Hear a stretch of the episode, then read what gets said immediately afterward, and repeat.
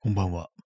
えー夜部屋で朝を待つ第101回スタートです。本日は2月の21日、時刻は23時5分です。えー東京は今日は、えー晴れでした。風の強い日でしたね。寒いです。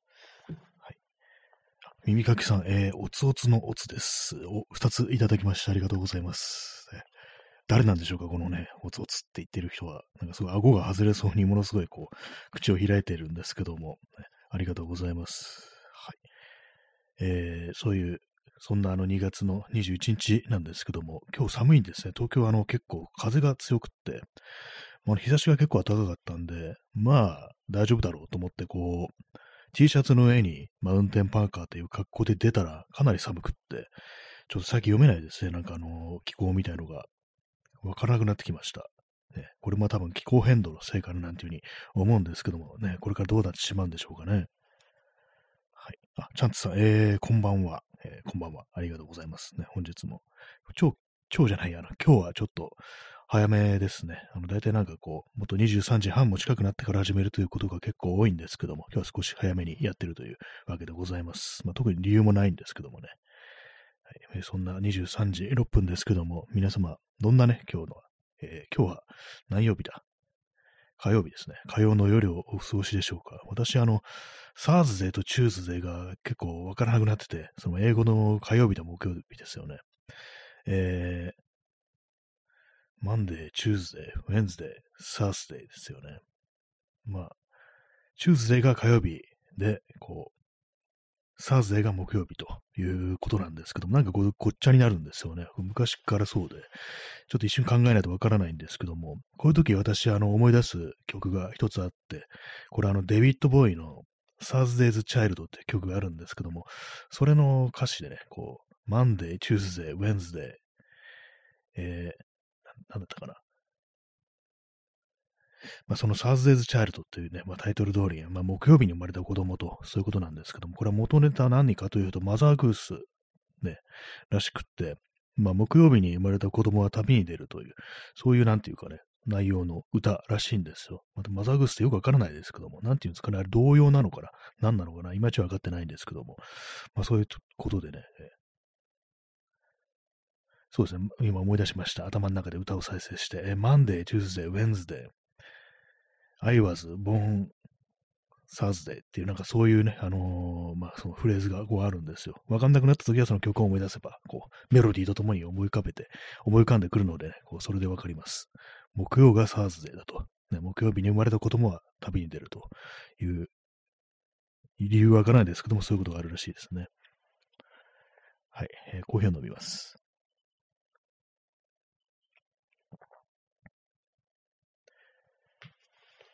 今日はコーヒーを何杯飲んでるんでしょうか ?4 杯ぐらい飲んでると思います。最近なんかこう、味が全然しなくなってしまって、毎日飲んでるとね、あの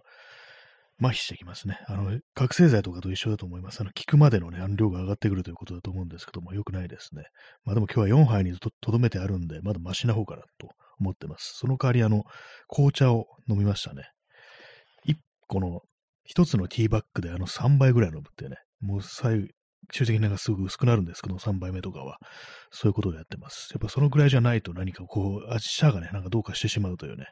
慣れてしまいますからね、コーヒーの刺激にね、そのぐらいのことはした方がいいかなというふうに思っております。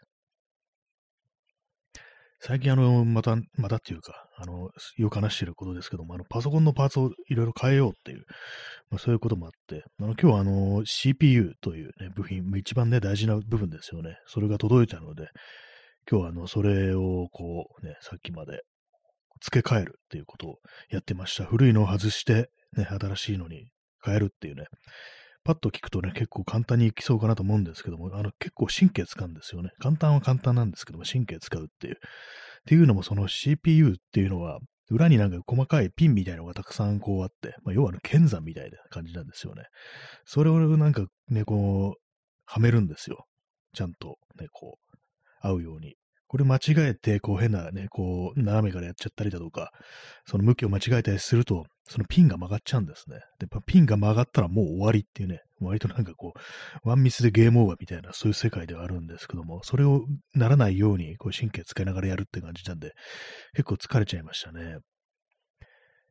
ぱりこう精密機器って本当になんか壊したらどうしようっていうね、まあ、そういうことを思いながら扱うわけですから、そうなるとね、作業自体がそんな難しくなくても、やっぱり何かプレッシャーみたいなものを感じて、割とこう疲れてしまうというね、そんな感じでございますけれども、まあなんとかうまくいったなという感じです。新しい、ね、ものにこう変えました。多分早くなったんだと思うんですけども、あんまこう実感はしてないですね。まあ、ただ、あの、さっきちょっと写真の現像とかやってみたら、ちょっと早いようなね、気がしました。まあ、普段ね、その負荷のかかる作業だったら、もう結構ね、あの、それこそ動画編集とかしてたらね、もうかなりわかりやすいと思うんですけど、あんまりそう普段は重いようなね、こう、作業しないんでね、そんなにはわからないんですけども、まあでもストレスはまあ格段に減るだろうなかなっていう、そういう気がしてますね。最近、っていうか昨日からあの、このラジオトーク、まあこれはあの、アプリで聞いてる人には関係ない話なんですけども、あの、同時にパソコンの方でも録音してるんですね。そっちの方の、あの、設定というか、録音のなんか設定みたいなのを変えて、なんか最近どうもノイズがなんかうまく消せてないなとか、なんかどうもね、こうちゃんと録音できてないなみたいなこと思ってたんで、いろいろ見直して、ちょっと変えてみました。ね、そしたらまあ少しはまあこう、マシになったかなという感じですね。まあ、音が良くなったわけではないんですけども、あのレベルがちょっと適正な感じになったと。で、まあ、ノイズがまあ、割となんか目立たなくなったなという感じで、まあ、これでいいかなというふうに思っています。なんかそういうね、こう、細々としたことをなんかこう、いろいろやったりしておりました。まあね、パソコンのパーツ、新しいの変えて、今度古いの売らなければならないっていうね、なければならないってわけでもないんですけども、まあ古いの売ろうっていうふうに思ってるんですけども、結構まあ久々にヤフオク出してみるとまあめんどくさいですね。なんかね、写真撮らなきゃいけないっていうのが、私なんかカメラ持ってて写真が趣味であるなんて顔してますけども、なんかあのめんどくさいんですよね、ああいう写真撮るのって。物の写真撮るのってあんま好きじゃないっていうか、風景とかからね、こう、まだしも、物の写真、なんかどうもちゃんとやったことないんですけども、なんかうまくいかなくってね、どうもイライラしてくるって、なんか曲がっちゃうな、みたいな、ね、こう、まっすぐ、こう、撮れないな、みたいなこと思いながらね、こう、なんかイライラしたりするんですけども、あの、一品目はちゃんとあれですね、あの、複数のね、パーツを出品するんですけども、一つ目は、あの、ちゃんと、ね、あの、デジタルカメラで撮ったんですけども、2個目はあれですね、普通にスマホで撮りましたね。こうかなり画質悪いんですけども、まあいいやと思って、そんな細かく状態をね、確認する必要のある、こう、ものでもないからっていうところで、まあとりあえずそれが済んだなという感じなんですけども、まあね、あとはあれです、あの、SSD をこう注文してあるんで、それをまあつければいいだろう、終わりだろうっていうのを思ってたんですけども、よく考えたら、今回なんかいろいろこうパーツを変えたことによって、消費電力がちょっと上がってると思うんですよ。まあ、全体的にはなんかそこまでのね、こう、電気バカ食いというわけではないんですけども、でももしね、あの、負荷がかかって一気になんかピーク状態になったら、まあ、ちょっとその今の、あれなんですよね、電源ユニットっていうのがあるんですけども、それの容量だとちょっと心もたないからみたいな、そういう問題発生して、あれ、これは電源も買い替えなきゃいけないのかみたいな感じに今なってるところで、ちょっとあの、バット入ってるっていうね、バット入る必要もないんですけども、またなんかめんどくさいなみたいな感じのね、風になってますね。一応動くには動くんですけども、あんまりこう負荷をかけるのが良くないという感じで、そうするとね、その電源の寿命みたいなものも短くなるっていう、そういうことがあるんで、まあ念のため、まあこう、余裕のあるやつに買い替えた方がいいだろうというふうにこう思ってます。結局なんかあのほとんどのパーツを全特化、全特化じゃないけど、結構なパーツを変えてしまってることになりますね、そうなると。元のまんま使ってるのは、それこそあれですよね。あの、マザーボードと、えー、メモリーぐらいで、あとなんか全部変えてないか、これみたいな風になってるんですけども、なんかもうこうなると他のもね、なんかメモリとかも変えた方がいいのかなみたいなね、ことすらね、ちょっと思えてきますね。メモリなんもなんかちょっと変な、変なんですよ。あの、4ギガが2枚に、8ギガが1枚っていうね、なんかちょっと変則っていうか、あのー、ね、最初4ギガ2枚挿してたんですけども、それから追加で8ギガを挿したということで、448っていうね、これなんか普通だったら88っていうね、風にすればいいんですけども、なんかその古いのをね、売っ払って、また8ギガを買うのがめんどくさくって、まあ、全部、全体の容量が変わらないですからね。ま、だからなんかこう、そのまんま、こう、使ってるんですけども、ちょっとなんかそういう細かいところも気になってきましたね。えー、P さん、えー、ただいま、あ、お帰りなさいね。本日もやっております。本日もあの、この店はね、開いておりますのでね、どうぞね、こう聞いていってくださいというね、そんな感じでございますけども。はいね。まあ、パソコンの話はね、オタクの話はもうこれまでにしといて、で今日のタイトル、許せねえっていうタイトルなんですけども、なんだ急にって感じなんですけども、なんかね、こう最近っていうか、あの、ここ1週間ぐらい、なんかあの、調子がね、ちょっと変だと、ね、頭の脳の調子が変だっていうね、ちょっと思ってて、前だの、前の自分だったら結構まあ別にいいやとか感じでこうスルーしてたことが、なんか妙にイライラするっていう、ね、なんか許せない、前は許せたことが許せないっていうね、なんかそういう感じにこう、なっちゃってるね、ところがあるんですけども、なんでかわからないんですけども、ね、まあ今、その私のね、こう、そういう、結構心が狭くなってるみたいなね、そんなことを結構感じたりしておりますけども、まあどうすればいいのかわかりませんっていうね、感じです。えー、P さん、えよ、やってる？のれんをすっすっ、あ、いいですね。こう、ね、常連さんが入ってくるときをね、やってるっていうね、こう、のれんっていうとなんかあれですよね、ちょっと居酒屋的な、それもなんかあの、ほんと古めの感じですよね。カウンターしかない、こう、小さなお店みたいな、そういうのをね、こう、のれんすっすってね、くぐってやってくる常連さん。なんか結構大体そういう感じの、本当おじいさんっていうのがね、多いですけども、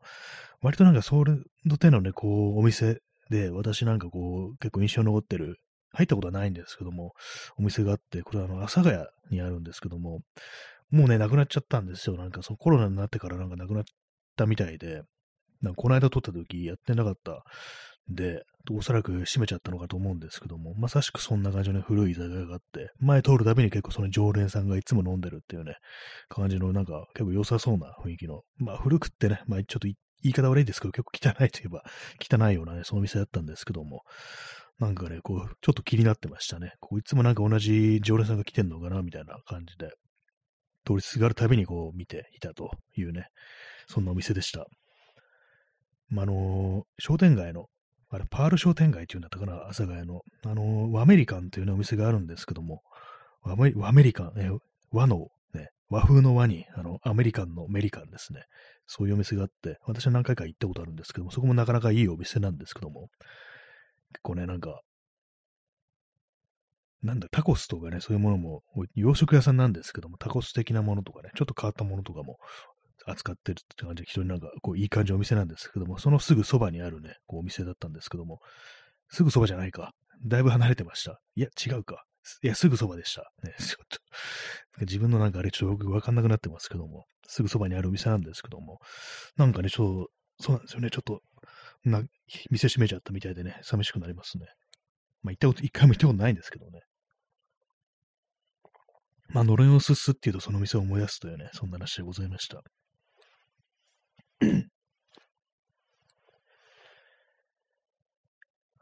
い、23時18分ですね。私なんかのお店のね、なんか常連になったことがあんまなくって、特に飲食店とか、私外食ほとんどしないっていうね、タイプの人間なんですけども、本当なんかね、こう、これはなんていうか、自分の中で、絶対に行きたくないわけではなくって、あの、なんか習慣になってないっていうのがあるんですよ。結構ね、一人で外を移動してるだとか、まあ夕飯時とか、お昼時にね、外にいたりしてお腹空いたなみたいなこともあったりするんですけども、そこでなんかお店入って食べようっていうね、そういう気持ちにならないんですよ、一人だと。人といればね、なんか自然と行くんですけども、どうもやっぱりね、こう、一人で外にいるとき、店に入る、一人で飯食えない人間、なんかそういう感じになってるんですけども、そういうなんかの発想自体がないっていうか、そうなんですよね。まあ、そ、店入んないで、それこそなんかスーパーとかコンビニで何か買ってベンチで食べてるみたいなね、そういう人間にこう、なってるんですけども、まあ別にでも、行ってもね、入ってもいいんだよな、みたいなことたまに思うんですけど、やっぱりなんかね、こう、忘れちゃうんですよね。まあ、店、ね、いい店を探すって結構めんどくさいですからね。まあ、外食がなんかこう、習慣になってない人間のね、こう、言葉でした。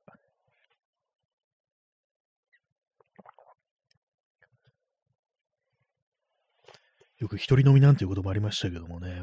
私はそれもなんか結構ダメで、間が持たないというか、なんかこう、暇だなみたいな思っちゃうんですよね。一人で飲んでる時とかね。どうしてるんでしょうか？ね、ああいう一人飲みしてる人ってなんか、何してるんですかね？話をしてるわけでもないし、まあお店の人とね、なんかバーとか行くとね、店のマスターと喋るなんて人もいるかと思うんですけども、なんかね、あのー、普通居酒屋みたいなところで本を読みながらお酒を飲むっていうね、ことをする人も結構いるみたいなんですけども、なんかね、ああいうお店で本とか読んで集中できるのかなみたいなことは結構思ったりして、私はちょっとやる気にはならないんですけども、まあでも一旦なんかそういうね、こう回路みたいなものが自分のね、脳の中に出来上がれば、こうなんできるのかもしれないですね。今私はなんかそういう感じじゃないんですけども、ね、慣れればそういう、こう結構ね、リラックスできるのかもしれないです。私基本的には店でなんかね、外食ってリラックスできないんですよね。結構この話はあの、何度もしてるんですけども、割にね、こう、周りに人がいたりするとか、あと背中の方がガラ空きだったりすると、あの、狙撃されるかもしれないと思って、ちょっと気が気で、気が気じゃないみたいなね、ところあるんで、それでなんかどうもね、店っていう空間がね、こう苦手なんだと思います。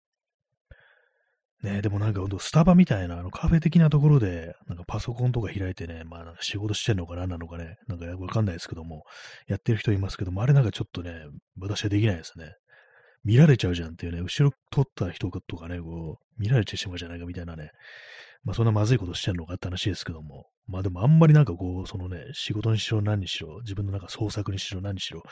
あんまなんかその作業のね、やってるとこって、見知らぬ人に見られたくないよなってことは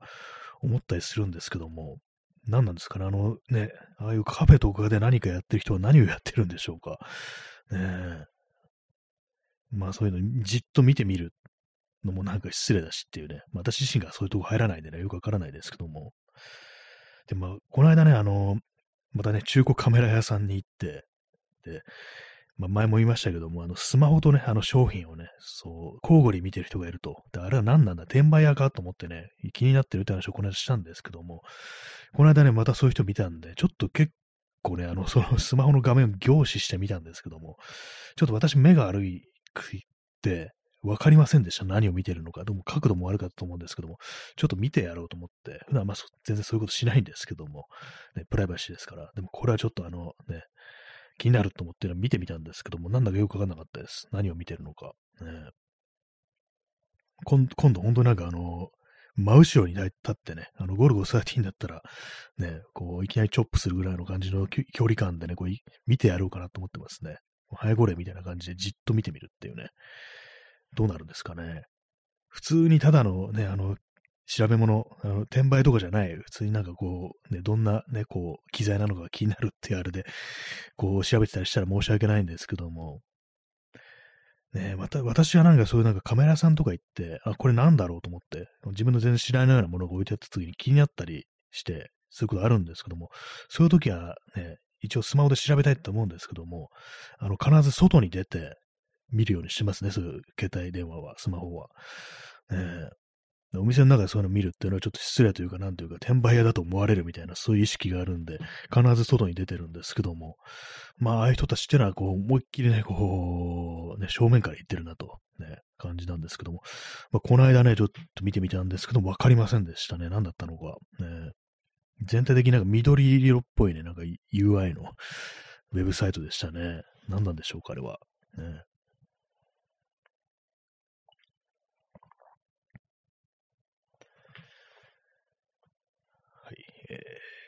23時23分ですね。最近こう目が悪くなってきてて、パソコンの右下の時計がよく見えないです。そういえば腕時計の電池交換もやってないですね。結局のところあれ買うのか買わないのか、その自分で、自前で腕時計の電池交換できるこう工具みたいの、ちょっと微妙なところなんですけども、ね、こう時計って便利だよなと思います。部屋に時計置こうかなっていうね、こう、思う時あるんですけども、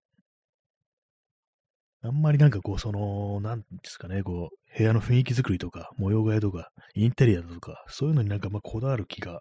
ちょっと失せてきてしまっ失せてしまいましたね。なんか前はなんかこういろいろね、こう DIY で机とか作ったりして考えてたんですけども、割となんか今はこう、もういいやっていう感じになってますね。やっぱりあのー、木の値段が、木材の値段が高くなってから私の DIY 熱ってものはかなりこう、減退したなっていうね、ふうに思うんで、これから先、なんかこういろいろ工具とか買いましたけども、また再びあれがなんか復活というか、日の目を見るときがあるんですかね。ほんとなんか値段下がんないんで、なんかもういいやみたいな気持ちになっちゃいましたね。もういいよってあれで、もう 3D プリンター作るよみたいなね、そういう感じになっちゃってますけども、まあ、買ってはないんですけども。ね、まあでも 3D プリンターって大きいものが作れないですからね、ほんとすごい高いやつじゃないと、ね、そういう、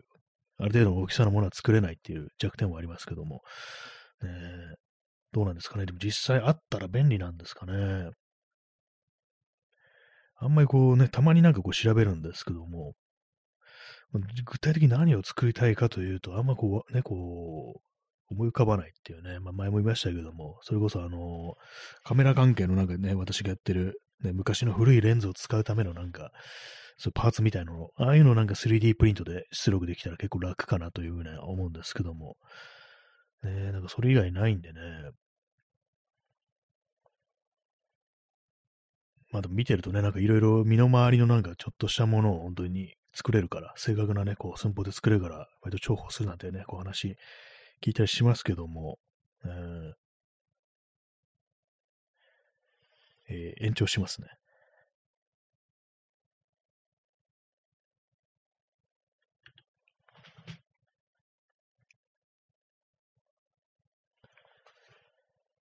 はいね、そんな感じで許せねえというね、タイトルなんですけども、特に特にそんなあの許せねえという話はしてないですね。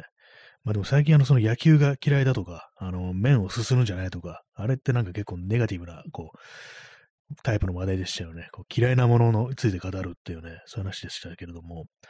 やっぱ嫌いなものについて語るのってちょっと盛り上がりますからね。あんまやってるとね、ちょっと、その、ね、良くないですけども、たまにはなんかそういうこと言うとね、盛り上がるんですけども、他に何か嫌いなものとかあったかなっていう、結構まあその身の回りのね、こう小さな小さなこととかで、これが気に食わないっていう、そういうことって結構人間たくさんあると思うんですけども、いざね、こう、その、そういうことに直面するまでは忘れてるんですよね。今、なんとなく身を、ま、身の回りをね、こう見渡してみて、こう、何かないかなと思ってるんですけども、ないですね。そんな思い浮かばないですね。今、ね、一応話結構変わっちゃいましたけど、変わっちゃいますけども、今なんか必要なもの、欲しいもので、一つあるのが、あれですね、あの、最近あの、書くもの、筆記用具、まあ、あの、画材とかそういうものが増えたもんですから、それを収納するね、あの、筆箱がないっていうね、筆箱あるんですけども、ちっちゃいやつしかなくて、本当に、ちょっとね、全部なんか入れられるような、こう、ちょっと大きめの、ね、そういうものが欲しいなっていう。欲しいというかなんかちょっと自分で作ってみるともいいんじゃないかみたいなことをね、こう、思ったりしてるところです。割となんかそういうものをまとめる、特にカバンの中でね、あの、いろんなものをちゃんと集中していくタイプのオーガナイザーっていうんですかね。ああいうものちょっとね、ないとなんかこう、私はみたいな荷物が多い人間がね、は、ね、結構大変だなというふうに思います。めんどくさいんですよね、なんかね。筆箱の中にあの鉛筆付け筋が入らないもんですから、それはなんか別なね、ポケットのとこに入れてるっていうね、そういう感じになるんでね、なかなかめんどくさいんですよね。まあでも外でなんかそういうものをね、こう使って何か書いたりするっていうことをほとんどしない、したことないんですけども、あんまり。だからね、なんか、まあどんだけ意味があるのかっていうところですけども、まあでもね、ちょっと、なんとかしたいなというふうにはずっとこう思っているという感じです。えー、P さん、気に食わない相手の家の前を散歩したら逮捕。ああ、そうですよね。なんか、散歩、散歩ですよね。散歩するぞっていうふうにね、こう言ったら、政治家のね、家の前まで、ちょっと散歩、麻生亭見学ツアーっていうね、そういうものがあったんですよ。麻生太郎っていうね、なんか政治家がいますけども、ね、なんかその人の家の、家あるんだってって見学ついで、散歩ついで見学するかみたいなこと言ったら、なんか逮捕されたっていうね、そういう話があって、そんなことで逮捕できるなんて、どんだけね、麻生太郎権力持ってんだよっていうね、まあ言ってみれば貴族みたいなもんですからね、あの一族がね、こう炭鉱をね、こう持っててね、散々なんかこう、ね、こう、人を働かせてきたというね、まあそういうね、それで大儲けしてきたっていうね、そういう一族ですからね、これ事実ですからね、真実ですからね、別にあの批判してるわけでは、悪口言ってるわけじゃないですからね。まあこういうこと言っても逮捕されてしまうんでしょうね。私もね、私の Grateful Days も今日までかなというふうにこう思うんですけども、多分明日にはもうね、この放送の最中にあの SWAT がなんかこう襲撃してきてね、ひょっとしたら射殺されるかもしれないですよね。えー、コーヒーを飲みます。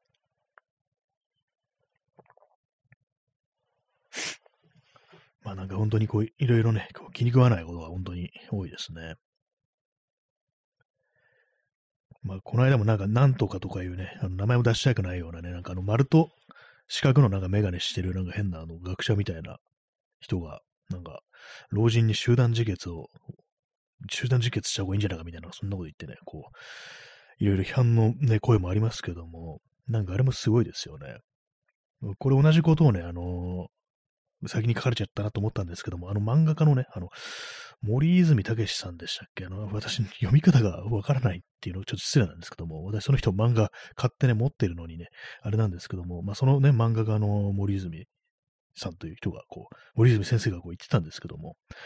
あの、昔、あの、1990年代後半、97年かな、ぐらいに、あの、ニュース番組で、あの、子供が、多分ね、あの、筑紫哲也のニュースついて、なんか、昔あった番組だったと思うんですけども、そこで、あの、まあ、誰かに、ね、向かって、大人に向かって、こう、どうして人を殺しちゃいけないんですかっていうね、なんかそういう質問したっていうのがあって、それがなんか結構いろいろなところで、こう、ね、こう、議論を呼ん議論を呼んだというか、まあなんかちょっとけしからんぞ、そんな質問をね、子供するなんてっていうね、人がね、こう、いろいろあったらしいんですけども、ね、私も あの、本とかでね、藤沢深夜、藤原信也の本で、そのことに言及してる、ね、なんかこう、文章、エッセイがあって、それでなんかこう、いろんな人がそれに対してこうアンサーみたいなのをしたと。で、そのうちの一つに、あの、大江健三郎っていうね、あの作家いますけども、大江健三郎は、誇りある少年はそのようなことは聞かないものだっていうふうに、そういうふうに言ったらしいんですけども、で、まあそういう感じ、いろんな人がね、いろいろね、こう言ったと。で、まあ藤原信也はなんか確かね、あの、同じものが一つとないからというふうに、まあ、答えるのが良いである良いのではないかみたいなことをね、書いてましたね。で、まあ、要はな、そういうね、子供が、そのね、子供ですからね、どうして人を殺しちゃいけないのっていうね、そういうような疑問をぶつける、そういうことがなんか決し、これは良くないな、みたいなね、なんか社会の底が抜けたって当時は入れたらしいんですけども、そういうふうにね、なんかこう、なったのが、まあ今じゃあもうこのありさまよみたいなことをその森泉先生がこう言ってたと、ツイートしてたということがあって、私もちょうどなんか同じこと思ってたんで、先に書かれちゃったっていうふうに思ったんですけども、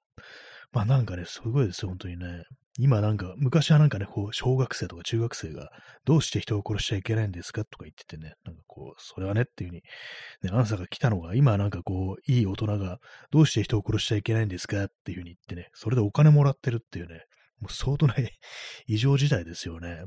その子供はね、あれですよ、お金もらってないですよ、そんなこと言ってね、多分ね。これ今度はね、こう大人がね、今度なんか小学生みたいなこと言って、ね、こ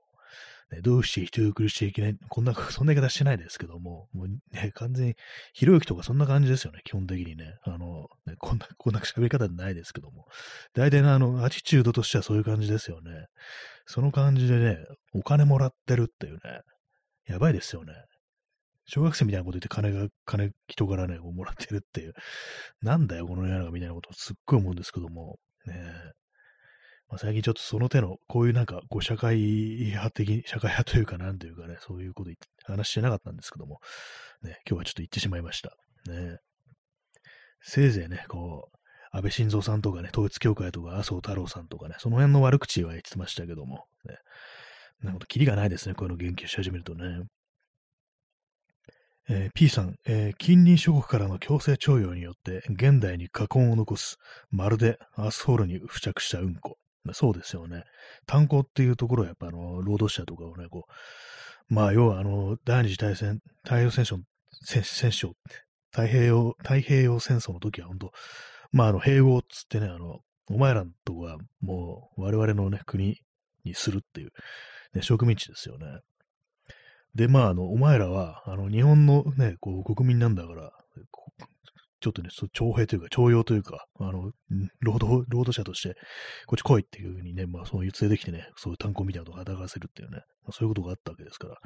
それがまあ、ずっとね、なんかこう、ね、あの、よくね、あの、韓国はいつまでもうるさいとかね、中国はいつまでもうるさいとかそういう人いますけども、当たり前じゃんっていうね、だって悪いことしたんだもんっていうね、言われてもしょうがねえだろうって私はちょっと、ちょっととかすごく思うんですけども、結局のやったことのね、あれが来てんだよっていうね、ことは思うんですけども、ね、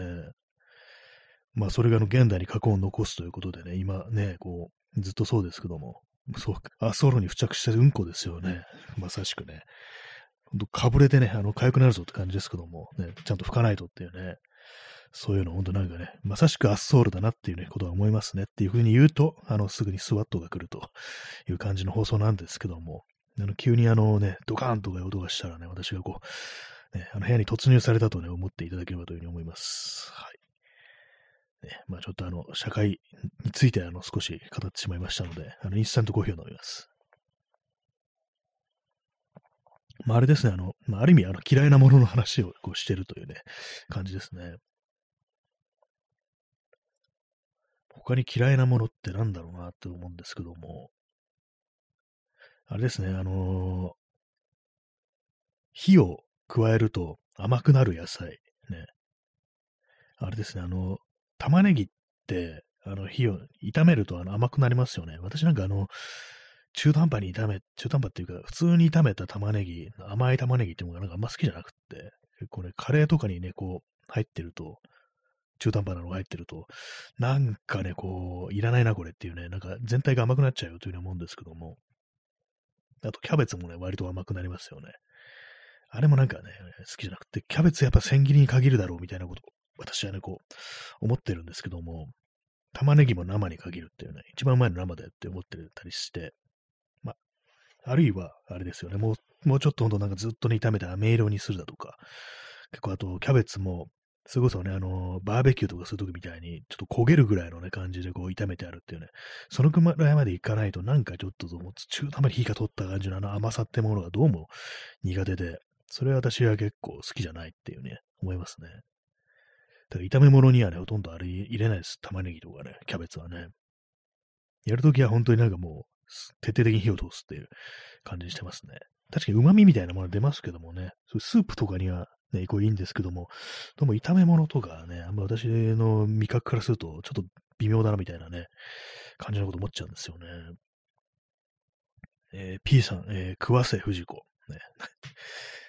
ね、そうです。ありましたね、なんかね。あのー、キーボードを、パソコンのキーボードをね、なんかあの、2列、ね、こう人差し指と中指でね、こう、当てがって、こう、右にずーっとスライドさせると、なんかあの、桑瀬藤子っていう風に表示されるっていうね。なんでこんなものが、あの、そんなね、あの、流行ったというか、なんというか、ね、何なのかわからないですけども、謎ですよね。藤子。ね、まあ、そう、そうなんだろうなとしか言いようがないですけども、ね、ありましたね、そういうのね。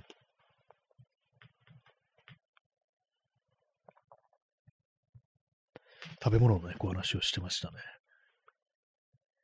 スープの類、あんまこう、そうですね、自分では作らないですね。結構大変だっていうね、時間がかかるっていうのがあるんで、あんま作んないですよね。あと、やっぱりね、あのー、米派の私、ご飯派の私としては、なんか、あんまりね、こう、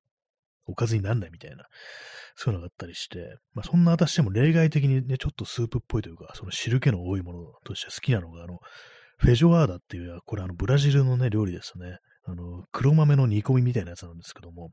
これは私、あの、たまにこう作るんですけども、結構好きですね。それはあの、ご飯にかけて食べるような、そういうね、こう、料理なんですけども、まあ、具体的に何が入ってるかっていうと、黒豆ですね。黒豆と、あと、まあ、ベーコンみたいなもの、要は塩気の強いね、なんかその肉の類ですね、燻製肉の類ですね。まあ、ソーセージみたいなものもいいと思うんですけども、それと、まあ、あの、ひき肉だとか、玉ねぎ、ね、みじこみじん切りした玉ねぎだとかね、そういうのいろいろ入れるんですけど、それは結構例外的に好きっていうか、玉ねぎ入ってるんですけどもね、まあ、入れなくてもいいと思うんですけども、結構ね、あの、その、かなりね、塩気の強い、こう、スープという、スープというか煮込みみたいな感じでね、あれは美味しいです、ね。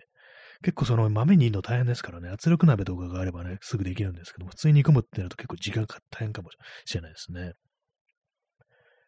えー、P さん、えー、メキシコ料理も豆が多いですねあ。そうですね。チリビーンズ的なもの結構ね、ありますよね。あれもなんかね、割となんかたまに食べたくなって、あの、缶詰で使ってくることがあるんですけども、やっぱりね、あの、お店で出るようなやつと味が違うなっていうのがこうあったりして、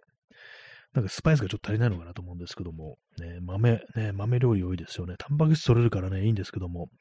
まあ、ただね、あの、毎日毎日食べてると結構飽きるだろうなっていうのがありますね。結構外国旅行、特に北米とか旅行すると、豆のね、豆料理結構しょっちゅう出てきて、朝ごはんとかね、こう、しょっちゅう出てくるもんだから、また豆かっていう感じでね、こう飽きたっていう話は結構聞いたことあるんですけども、ね、毎日はね、あれですよね。まあでも慣れるのかもしれないですけどもね。なんか私も昔のね、なんか映画かなんかで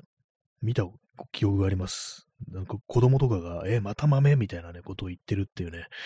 なんかそういうような映画を見たことあるんですけども、まあ慣れるっつってもやっぱりその子供とかからしたら、ね、こう飽き飽きするような、それぐらいなんか毎日ね、こう出てくるね、こう食べ物なのかなと思うんですけども、ね、アメリカの食卓っていうと私はその豆と、あとあれですね、マッシュポテトですかね。あれもなんか非常によく出てきますよね。これ多分ね、あの映画のスタンドバイミーだと思うんですけども、あのね、主人公の少年、あのゴーディーっていうね、子が、なんかね、お父さんにね、ちょっとポテト取ってっていうなんか言うシーンがあって、で、それね、あのー、家族の中ではね、お兄さんの方がなんかね、こう、いろいろ優秀で できるもんですから、やっぱね、両親がなんかお兄さんのことばっかり見てて、でこう、ね、そのゴディの方にはね、あんまりこう、構ってないっていうのがあるんで、それなんか取ってって言ってるのになんかこう気づかないで、ね、お兄さんと話してるなんていうね、なんかそんなシーンがあったような気がするんですけども、それを思い出しますね。あともしかしたら映画じゃなくてあの原作かもしれないです。スティーブン・キングの。ね、マッシュポテトが出てくる食卓っていうと、そのスタンドバイミーのそのシーンを思い出しますね。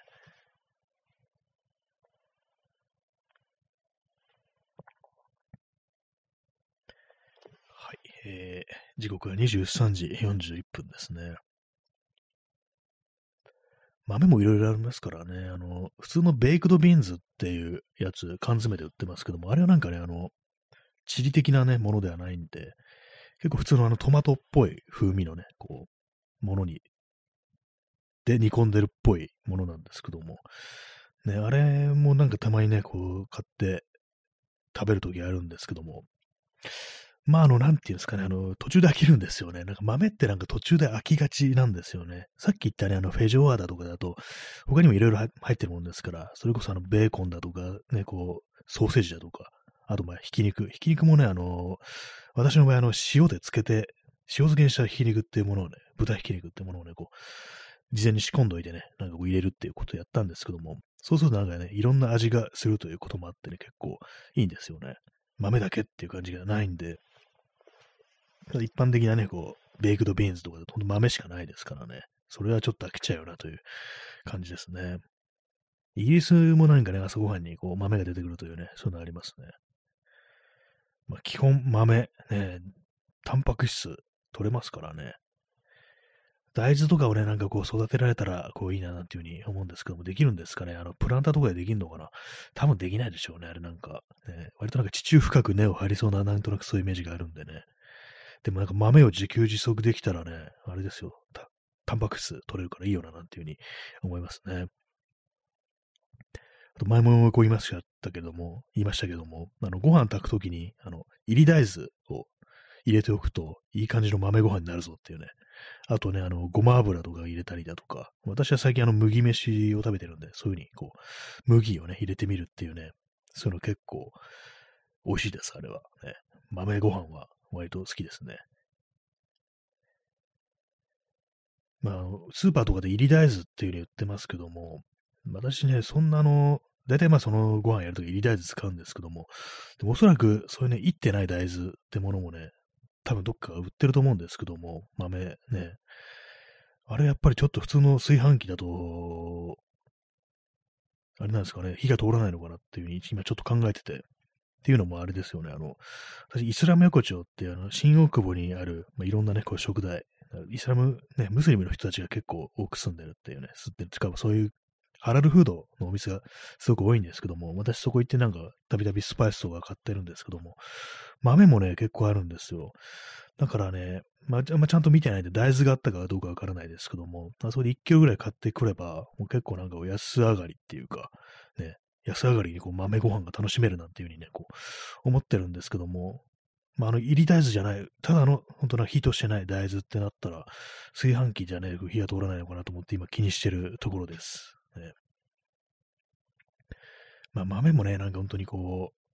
いろいろありますけども、前にあの、私、あの、レンズ豆ってやつを買って、これ非常にちっちゃい豆なんですけども、これをね、なん、なんとかこう、しようというふうに思って、これでなんかスープ的なものを作ろうだというふうに思ってやってみたんですけども、結構ね、なんか難しくって、これね、なんかままだ残ってるかもしれないです。そんななんかあの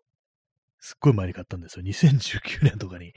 買ったやつで、もしかしたらまだね、あの、全部使い切ってないかもしれないです。あの、引き出しの中にこう、しまってあるんで、なんか全部使い切った記憶がないんですよね。だからもしかしてあるかもしれないんですけども、なんかね、こう、やっぱレンズ前すごくちっちゃいから、やっぱりあの、ご飯に入れるとかにあんま向いてないんですよね。一回やってみたことあったんですけども、そうするとね、なんかあのー、もっとね、あの、火としてペースト状みたいになるぐらいのね、なんか、感じにするしかないのかなと思うんですけども、なんかどうも難しいです。一般的にはあの、スープにすることが多いらしいんですけども、なんかね、私はどうしてもこう、もっとね、その豆ってものはもう少し大きくてゴロッとしてる方がいいっていうね、ところがあるんで、あんまりね、こう、レンズ豆はね、私に合わなかったなというふうに思います。はい。まあでも、新大久保、新大久保はいい街ですね。あの、なんだかんだでね、こう割にこう、買い物はね、こう、したりする街ですね。楽器屋もね、楽器屋もいくつかあったりして、で、そういう感じでハラルフードのお店もあるっていうね。まあ、最近だとね、いろいろ韓国、ね、コリアンタウンとしてのね、こう、側面もいろいろあったりして、ね、行くとなんかね、若いね、女性男女が結構いたりして、ね、こういろんなもの買ったりしてるんですけども、そっち方面は私はあんまこう見たことないですね。あの、飲食店はね、こう、入ったことあるんですけども、そう買い物的なやつ、あんまりこうそっちは使ってないですね。まあ、あの、特にあの、韓流ミュージシャン、韓流スターとかに、アイドルとかにあんまりそう興味がないというものもありますけども、まあなんかそういうグッズがいろいろ売ってますね。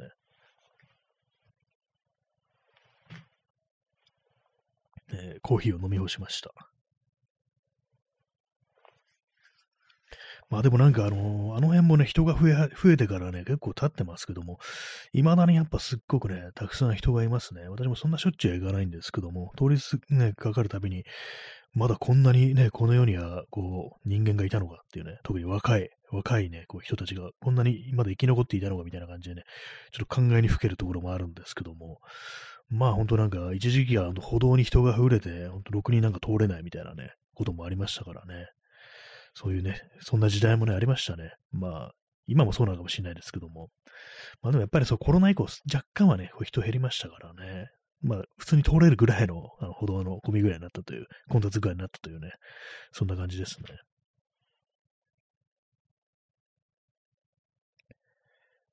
はい。まあ、あの、今日はね、あの、許せねえだとかね、こう、嫌いなものについて語るなんて言いましたけども、普通に好きなものについてね、こう、語ってしまいました。まあそういう感じなんか、いろんなね、あのー、お店できてますね、今ね。他のそのハラルフード以外にも、その、ミャンマーとかベトナムとかね、そっちの方の、こう、いろんな国の食材が扱ってる、ね、お店とか、中華系のね、お店もたくさんありますし、ね、まあどういう人がああいう店出してるのかよくわからないですけども、もしかしたら日本人だったりするのかなみたいなこともね、思ったりするんですけど、まあいろいろなんかこう、ね、あっていいですね、非常にね。ま基本的には私はその買うのはそのハラルフードのお店が多いですね。結構ね、気になるものはいろいろあるんですけどもね、あのー、その中華系のね、お店でも、ザーサイとかね、あの結構1キロとかゴロッとね、売ってますからね。結構あの、桃屋のザーサイって、私結構好きなんですけどあれなんかあの割高っていうか、あの、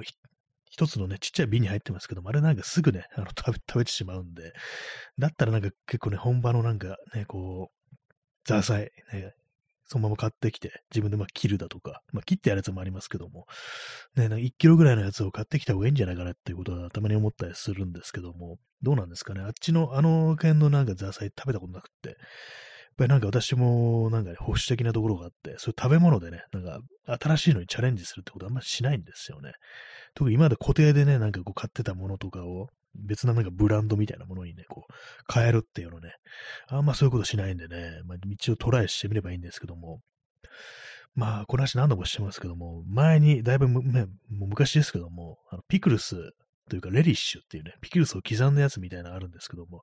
それをね、1キロ入ってるやつをね、でっかい瓶で買って、一口で、これは口に合わないっていう風にこうなって、もう困ったっていうことだったんで、そのザーサイでもそれになって嫌だなっていうのがあったりして、ね、なんかこう、ね、少しだけ売ってたらいいんですけどもね、1キロとかしかなかったような気がします。はい。えー、耳かきさん、えー、桃屋のラー油、一時期どこも売り切れてましたね。ありましたね。なんかラー油ブームありましたよね。あのなんか刻んだニンニクとかね、こう揚げニンニクみたいなのが入ってるっていうね、あれ、それだけであのご飯食べれるみたいなね、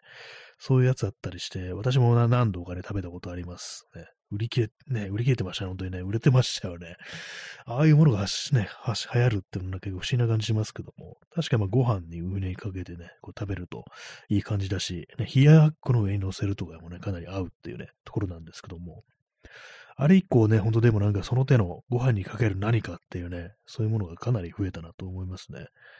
最近なんか買ってないですけどお店とか行ってそういうものあると、ね、ちょっとあの、そそられるようなところがありますね。もう、それだけでご飯何杯も食うみたいなね、なんかそんな感じのことしてみたいなというふうに思ったりしますね。一回私、なんか自分で作れないかなと思って、玉ねぎね、こうみじん切りにして、鉄のフライパンで、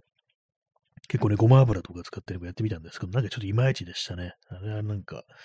割に難しいのかもしれないです、ああいうものは。結構揚げる系のものとかね、油たくさん使う系のものを自分でなんかこう、ちゃんと再現するのって割と難しいと思います。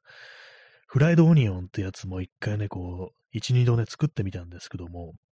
あれもね、ただ揚げてあるだけだろうと思ったんですけども、結構その火加減というか、揚げ加減がね、割と難しくって、なんかあんまうまくいかなかったですね。ちょっとあの、えぐみみたいなのが出て、それカレーに入れるためにね、こう、作ったんですけども、ちょっとなんかあの、苦味みたいなのが、そう、揚げすぎて苦味が出てきちゃって、ちょっと失敗でしたね。えー、耳かきさん、えー、あの時期、他のメーカーの類似品も食べましたが、桃屋だけラー油につけたニンニクのシャキシャキ感が残ってて、他のメーカーは残ってなかったので、桃屋の技術に感心しました。あ、結構違うんですね。桃屋は、えー、ね、ニンニクのシャキシャキ感が残ってる。他は結構グズグズみたいに柔らかくなっちゃってる感じなんですかね。ニンニクもそうですよね。火加えるとなんかあの、柔らかくなったりして、なんか潰れるみたいな感じのありますからね。それをね、残してるって、やっぱ揚げ加減みたいなのがあるんですかね。こうちゃんと、ね、食感みたいのを残して、ね、入れるっていうね。なかなか難しい。さすが桃屋みたいなね、私の好きなザーサイを作ってるだけあるぜみたいな、そんなことをね、思いますけども。ね、他のメーカーのソースは私食べたことないと思いますね。そのラー油だよね、桃屋だけだったと思います。ね、なかなか難しいものなんですね。え P さん、え水分を飛ばすのが難しいです。ああ、そうですね。玉ねぎね、揚げるとき。どうもそうらしいですね。やっぱり、私そんな揚げ物とかね、あんまりやらないもんですから、めんどくさいんで。ね、あれなんか結構、その熟達するまでね、時間がかかりそうですね。火加減とかね。そうなんですよね。こう、カリッとしてきたなと思ったら、なんかすぐに黒くなっちゃうみたいなね、そういう感じなんですよね。そうするとね、こう苦くなってきますから、うわ、なんか苦いって感じで気になるんですけども、一応ね、旨味みたいなものもね、玉ねぎのなんか香ばしいやつもあるんですけども、それを打ち消すぐらいの苦さみたいなものが出てきちゃって、あれはね、結構難しいです。なんかね、あの、フライドオニオンって言ってね、あの、砕いたやつがね、こう、容器の中に入って売られたりしますけども、ああいうの使いたくなる気持ちわかりますね。作るの難しいもんっていうふうにね、思いますからね。最近なんかあんまりこう、その、新たな料理というか、食材というか、なんというか、そういうね、こう調味料だとか、そういうのチャレンジしてないですね。同じものしかこう、作ってない感じです。昔はなんかもっといろいろこう、それこそカルディだとかね、それこそハラルフードのお店だとか、こう行って、ちょっとこれは珍しいな、みたいなのをね、こう、新しく買ってみるなんてことよくやってたんですけども、もうなんか、やらなくなってね、長いこと経ってしまいましたね。割と昔よく食べたのが、買ってたのが、あの、ハラペーニョのつけてあるやつ。酢漬けっていうピクルスですかね。ハラペーニョのピクルスを結構ね、買ってる時期ありましたね、一時期ね。あれはな、なんていうんですかね、あの、ピザのね、トッピングとかにこう乗ってたりするんですけども、まあ、メキシコ料理とかにもよく使われてるもので、あれもいいんですよね。あれをなんか、それこそ漬物みたいな感じでね、あの、ご飯と一緒に食べてる時ありましたね。まあ、それだけじゃないですけども、他にいろいろあってっていう感じですけども、ね、漬物的な感じ、そう、ピクルスを消費する、そういうブームがありましたね。普通のキュウリのやつとかもね、買ってる時期ありましたけども、なんかね、子供の頃ほんとピクルスとか全然ダメだったんですけども、大人になるとね、こう、好きなものと変わるなっていうふうにね、思いますね。まあでもカルディ結構長いこと言ってないですね。あの、入り口であのコーヒーをもらえるっていうのがね、あのコロナでなくなったっていうのを、ね、あれなんか結構、まあでもね、あのー、大変ですよね、あれね。入り口で、こう、ずっとね、コーヒー、人が来るたびにコーヒーをね、こう渡さなきゃいけないってなんかなかなか結構、お店忙しいとか大変だなって思うんですけども、えー、本当になんかそう、カルディはね、こう、毎週のように行ってなんか買ってるっていう時期が、ね、ありましたね。吉祥寺のカルディに私はよく出没したものでした、本当に。あの頃は、ね、吉祥寺のカルディに行って、サンロードのアトモスフィアっていうね、こう中古 CD 屋さんに行ってなんか適当にこう、CD 買うなんていうね、ことを毎週のようにやってた時期があったんですけども、まあ、昔の話だね、というふうにね、なりますね。あの頃から比べると、ね、結構変わってしまったような気がします。あの、吉祥寺という街も。変わらない部分もありますけども。ね。そうですね。なんかあの頃でもすでになんか、吉祥寺変わっちゃったなぐらいのこと思ったんですけども、さらになんかこう、時がね、こう経って、まあ、完全昔自分がね、こう、友達とね、よく行き来してた頃のあの街とはもう違うんだなみたいなね、まあそこまでセンチメンタルになるようなこともないですけども、まあ結構変わったなと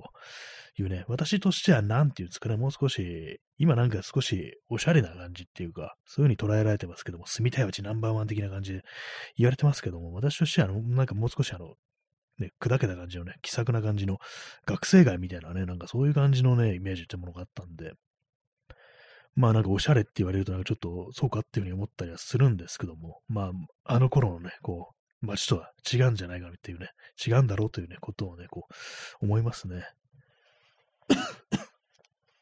まあ今は私はね、ほんと、吉祥寺行くと、あの、ハードオフとヨドバシっていうね、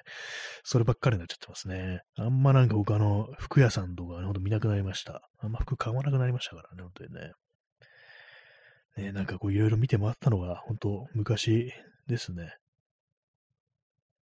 パルコの上の方にあるなんかちょっとインテリアとかを使っているようなお店にも、なんか毎回毎回ね、こう、行ってました。何も買わないんですけども、あのお店は今でもあるのかな？もうないような気がしますね。結構その、で、自転車に乗るようになってから、あの自転車ね、あの、駐輪場あるんですけども、あの、2時間まで無料っていうのがあるんで、なんかね、まあ、そのけしくさい話ですけども、2時間で用事を済ませようとするみたいな、そういうふうにあの、マインドがあのちょっと変わってきてしまって、だからね、こう行ってもね、そんな長居しなくなっちゃったんですよね。なんか中央線の街、ね、こう、結構一日ブラブルするみたいなことがちょっとなくなっちゃったりしてて、ほんとなんか用事が済んだらね、こうすぐ帰るみたいなね、感じになっちゃってますね。割とその、吉祥寺、吉祥寺だとか、あの、西荻窪とかね、あの辺はそうですね。まだ高円寺とかだとね、まあ結構長いことブラブラしたりするんですけども、どうもなんかもう少し西の方に行ってね、なんかこう、西荻だとか、吉祥寺だとか、あんまこう長居する街ではなくなってしまったなということを思いますね。えー、右書きさん、えー、駐輪場、たまにロックをかけないように止めてるチャリを見かけます。ああありますね。そのお金取られないようにね、やってるっていうね。まあなかなかせこいね、感じではありますけども、えー、100円も払いたくないっていうね、まあ、そういうね、こう、状態の時がね、もうあるのかもしれないですね。確かにありますね。まあ、あの、しっかりね、あの前までね、こう、押さないと前輪を、あの、ガチャってロックされないですからね。あれもなんか気をつけないと、ね、普通にロックされないでね、こう、そのまま去ってしまって気づかないであるかもしれないですね。私は割となんか、ちゃんとガチャッとね、なるまでね、こう、確認してますね。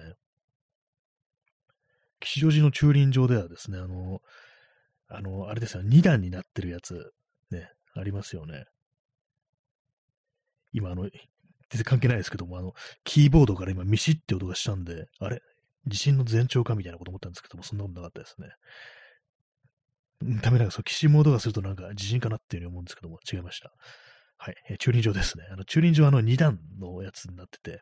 まあ、上の方に乗っけるの結構めんどくさいんですよ。なんか引っ張り出して、レールみたいなのを引っ張り出して、その上に自転車乗っけて、またガコンとね、こう上まで持ち上げて、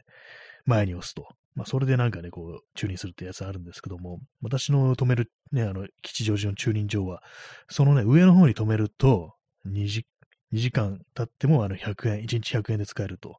ただ、下の方だと200円か300円っていうね、値段が違うんですよ。よりめんどくさいね、こう、位置にこう入れる方が、まあ、お得っていうね、そういうのがあるんで、私は毎回ね、あの上のね、こう、2段目のね、上段の部分に自転車をね、こう止めてますね。めんどくさっと思いながらね、やってますね。そうなんですよ。私結構最初気づかなくって、ね、その下の段に止めて、で、2時間以上ね、こうやってたらなんか、あれ ?100 円じゃないの？っていうふうに思って、よく見たら、あのね、上の段、上段だけだったっていうね、そういうことがありました。ね、あの、これから自転車止めようという、吉祥寺に自転車止めようという方がね、いたら気をつけてくださ。い。